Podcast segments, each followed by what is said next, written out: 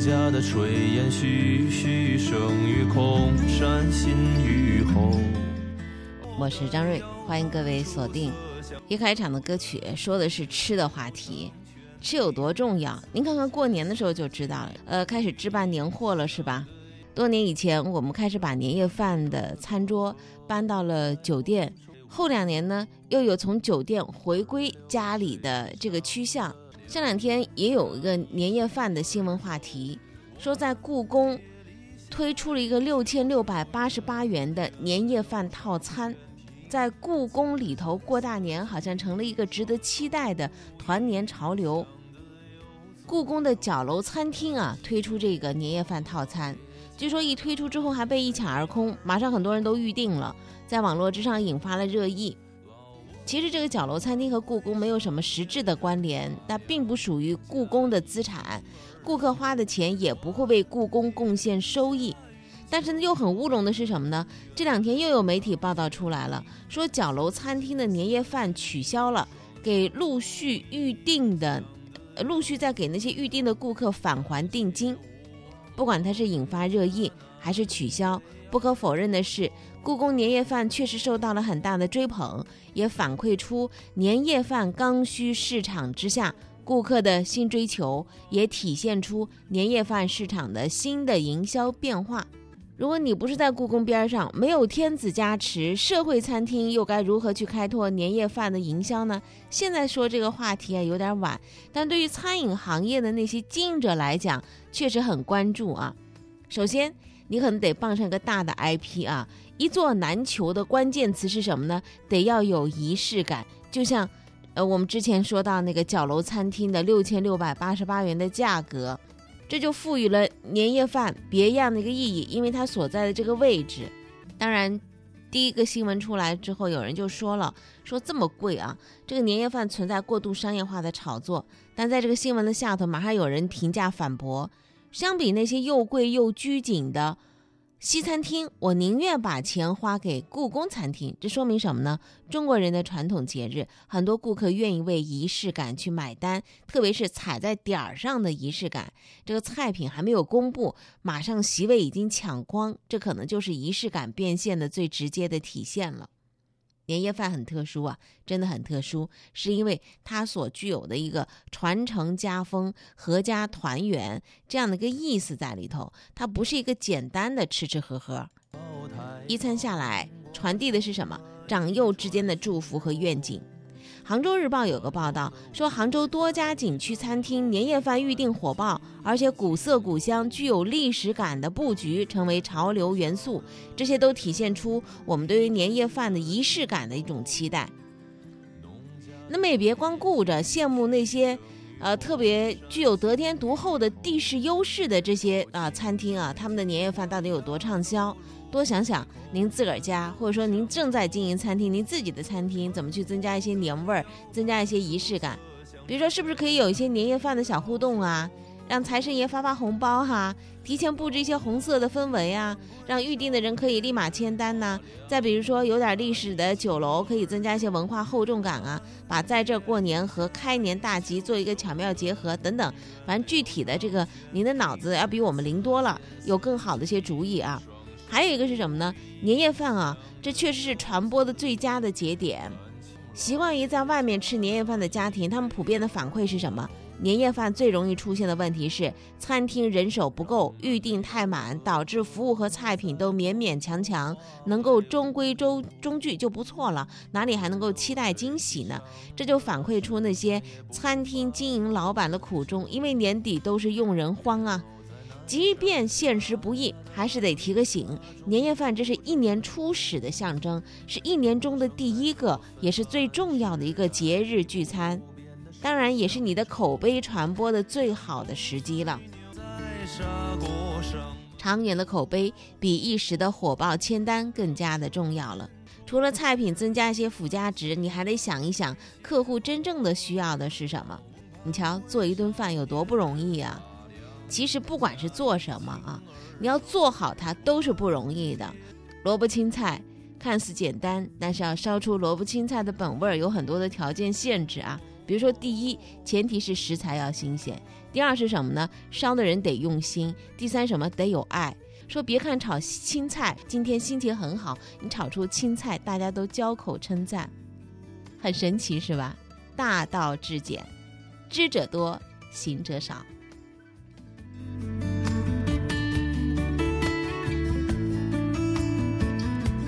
好好吃饭，很简单，但是真正做到却很难。一顿年夜饭不是在某个节点大家凑在一起就那么呼噜呼噜吃一顿就完事儿的，它有很多的寓意，有仪式感，也有特别简单的一些菜式，自然也有些道理。生活是志趣相投者的狂欢，听说事儿是对这种生活的赞同。吃，谁都会。怎么吃却未必见得你懂。刚才我们说到了中餐啊，呃，李子柒他把这个做饭的过程、做餐的过程，从地里摘一直到最后摆上桌啊，拍成视频，在网上特别的火。那么我们的中餐走向海外，除了李子柒，还要靠什么呢？据说还要靠机器人。现在，一个去广州出差的北方人和一个去上海出差的四川人都会发现类似的现象。当你打开了什么，呃，美团呐、饿了么等等这样的订餐平台的时候，最热门的餐厅榜单里头，基本都是重口味的食物当道，天南海北走一遭，撸串、火锅啊等等，几乎占到了实体餐厅的大头。我们的城市的口味越来越同质化，这要比城市的面貌的同质化好像更加的严重。什么原因？因为辛辣刺激的食物本身它符合现代人快节奏、高压力下的饮食习惯，但在这个现象的背后，还有一个就是愿意学餐饮、做餐饮的人是越来越少了。之前我们看到过，说制造业、建筑业持续用工荒啊，年轻人跑去送外卖、送快递、开滴滴、做直播，好像另外一个似乎正在被年轻人加速的抛弃，却很少有人特别关注的行业就是餐饮。我们来看组数字，中餐服务员是一季度劳动力缺口最大的三个职业之一。这个调查的数字来自于大连，市场需求五千六百二十人，求职者只有七百三十二个人。在五八英才招聘研究院的一份报告显示，北京、广州的餐饮人员的招聘规模和求职规模比超过五比一，就是说呢，有五个空缺的岗位，只有不到一个求职的人员来应聘。人社部的调查显示，被调查餐饮企业的平均人员流失率是百分之十。还有有一些做餐饮的人，他也算过一笔账啊。一个两百平的粤菜馆，如果改造成高端的烧烤馆，人力成本包括什么烹饪啊、服务啊、食材加工啊、清洁这些岗位，就单单人力成本这些岗位可以节约百分之三十，而且呢，呃，效率可以提升百分之三十。如果改成火锅店的话，这个数字可能就会更高了。在人越来越难招的时候，我们看到更多的一些菜系店招，最后通通都变成了什么呢？烧烤啊，撸串儿。啊，火锅、小龙虾，因为重口味调料的加持，这些菜对于刀工啊、食材啊，还有烹饪的要求都会降低很多。这就解释了我们开头提到那个现象：你在每个城市去打开大众点评，呈现出来的口味是高度趋同。消费升级时代。餐饮的枯燥乏味儿远远超过了大排档的时代。你就拿看上去好像很有创意的奶茶店来讲，现在因为它的供应链和运营模式是标准化的，奶茶小哥他是按照流程制作，他闭着眼睛做出的味道都是一模一样的。烧烤、火锅、小龙虾都是这样的，厨子的发挥是空间有限。所以在知乎上，我们看到有一些年轻人抱怨说：“哎呀，我做了川菜厨师不到一年，我肩周炎各种慢性病都出来了，我改去送外卖了。之前工作又累，油烟又重，现在起码落一个自由，送完一单我就可以捧起手机。所以，当人被异化成机器人的时候，来重新解放人的却是机器人。”接下来谁会来拯救这个餐饮行业呢？也许真的是在餐饮特别发达的区域，比如说广州，广州有美食之都之称，有人在做这样的尝试，用机器人来做啊。春节前呢，有一家名叫做 Foodom 的顺厨的机器人餐厅在广州的花城广场开业。跟其他的机器人餐厅，呃，只是让机器人穿上一个什么女仆装端茶送水是不一样的。这个餐厅最大的特点是什么呢？完全的机器人化，配菜、烹制、传菜的全部都是机器人。餐厅的一边配置的三十二口炒锅，可以不间断的制作各种的菜品，还有集装箱的煲仔饭机器人。在烹饪环节的炒锅机器人，它平均烹饪的时间是三到五分钟。如果是洋快餐的话，从下单开始只要九十秒就完成一道菜品。简单的中餐，比如说煎个什么鱼饼之类的，四十秒之内就完成。菜品出炉之后，机器人炒好的菜会通过餐厅上方有一个云轨平台送到客人的桌上。餐厅呢没有明火，而且呢几乎没有厨房，简直是一个可以随时开 party 的大舞厅一样。因为传统餐厅它存在着效率、卫生、消防隐患这个老大难问题，在这个地方都一并给解决到了。从中央厨房到冷链运输，再到店面餐饮机器人，这家餐厅实现了全系统搭建和运营。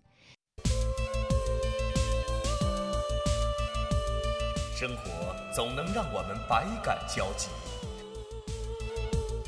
天天说事儿，天天说事儿，关注生活，品味人生，感受温暖，共享和谐。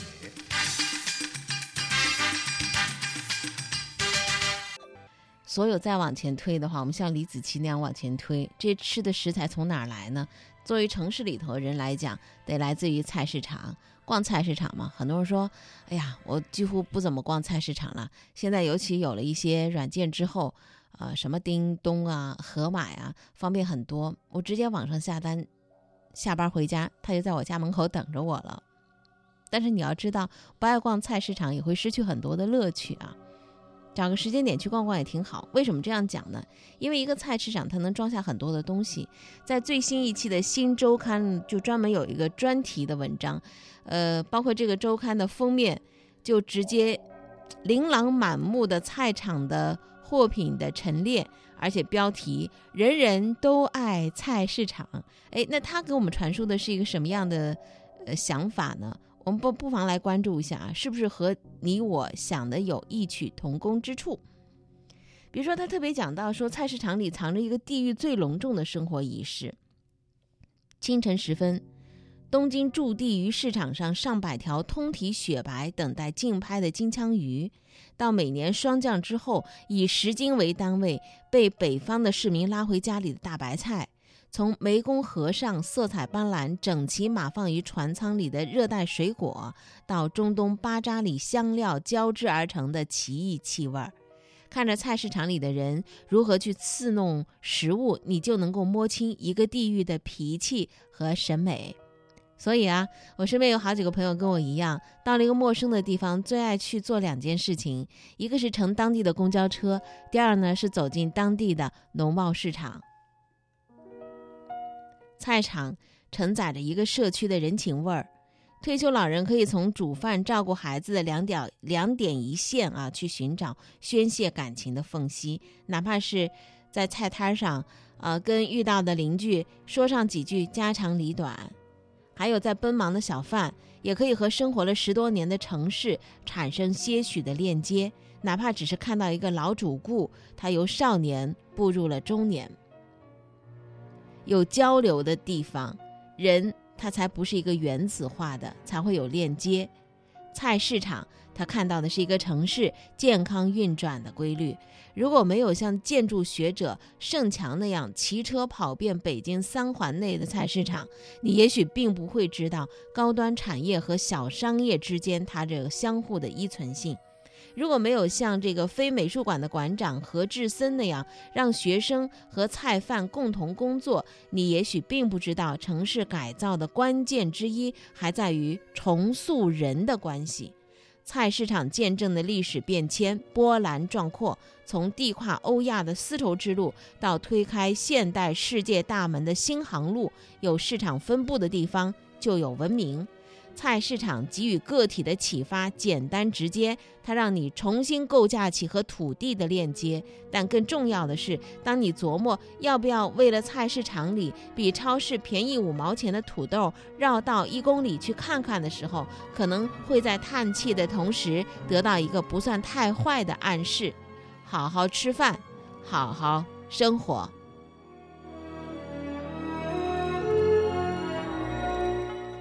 有一位哲学家，他说过一句话：他生活当中有三件重要的事情，第一件事儿是吃，剩下的两件目前还未发现。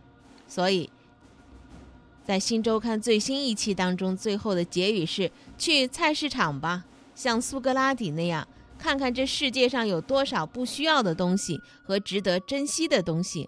或者像欧阳应奇那样，看看那些杂志般五光十色的风景，就看到了生活的动人之处。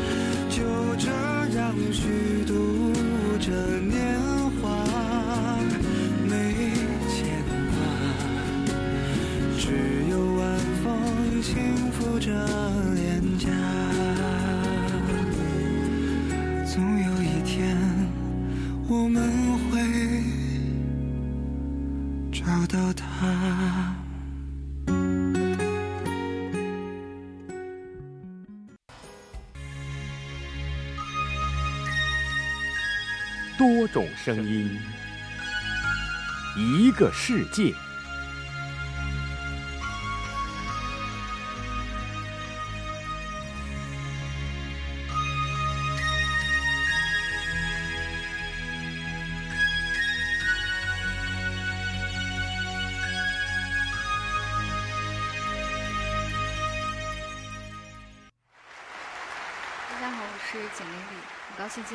见到大家。我今天来讲的话题是关于女性美这件事情。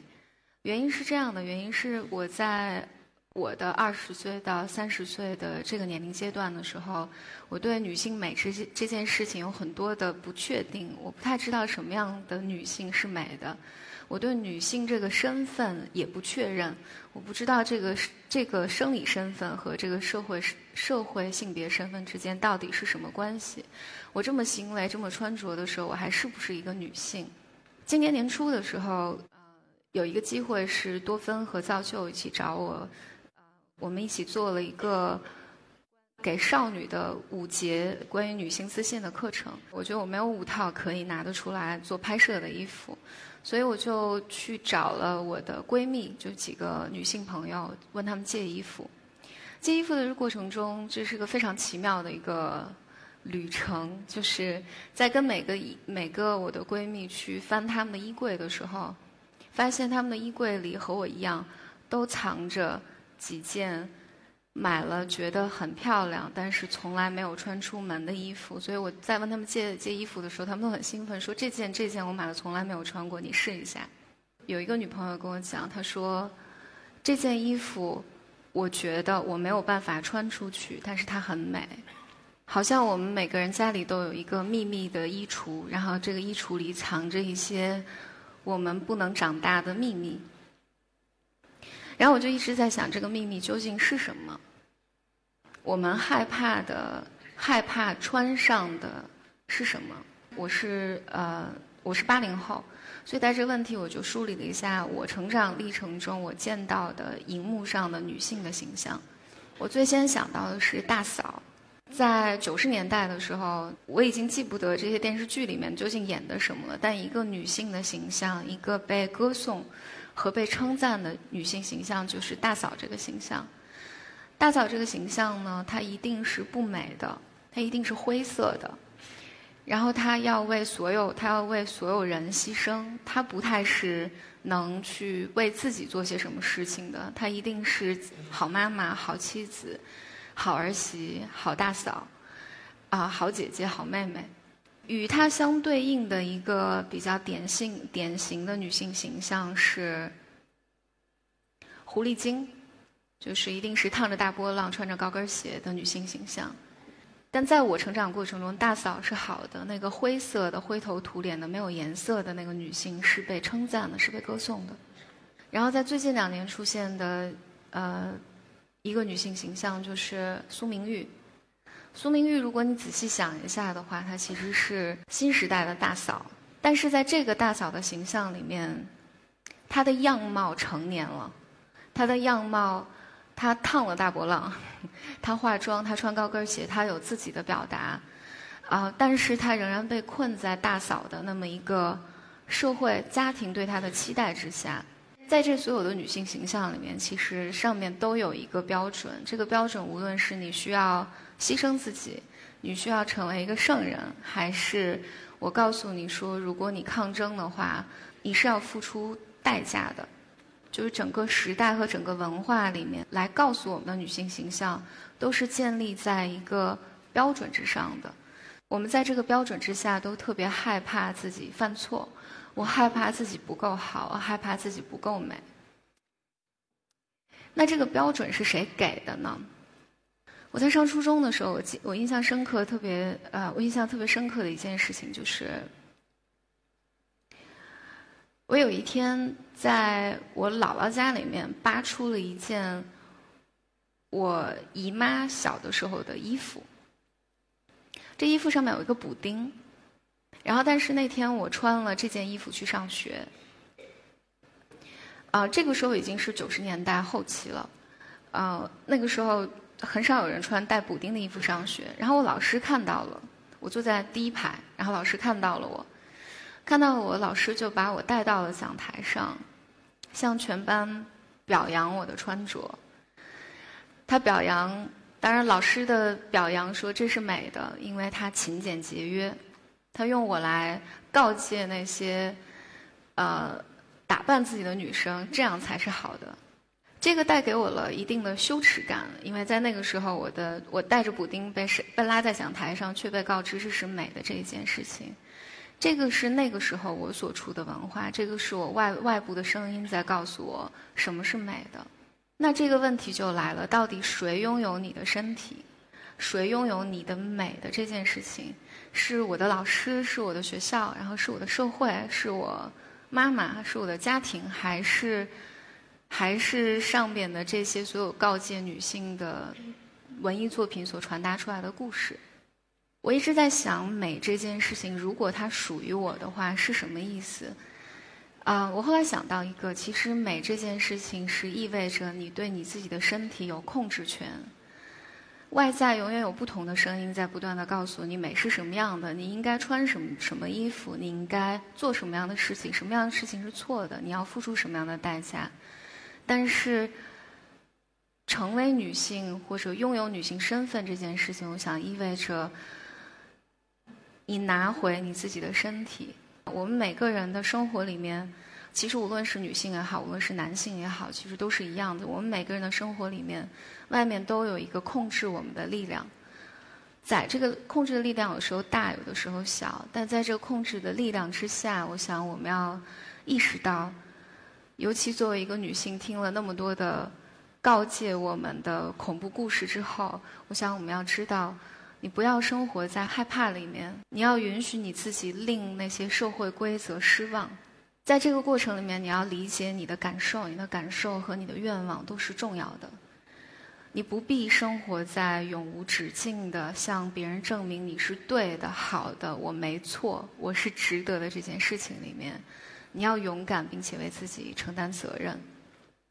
所以我想讲的是，不要害怕。把自己的身体，属于你自己的身体拿回来。祝你拥有自己的身体和样貌。谢谢大家。人生需要准备的不是昂贵的茶，而是喝茶的心情。感谢收听《生活比新闻更精彩》。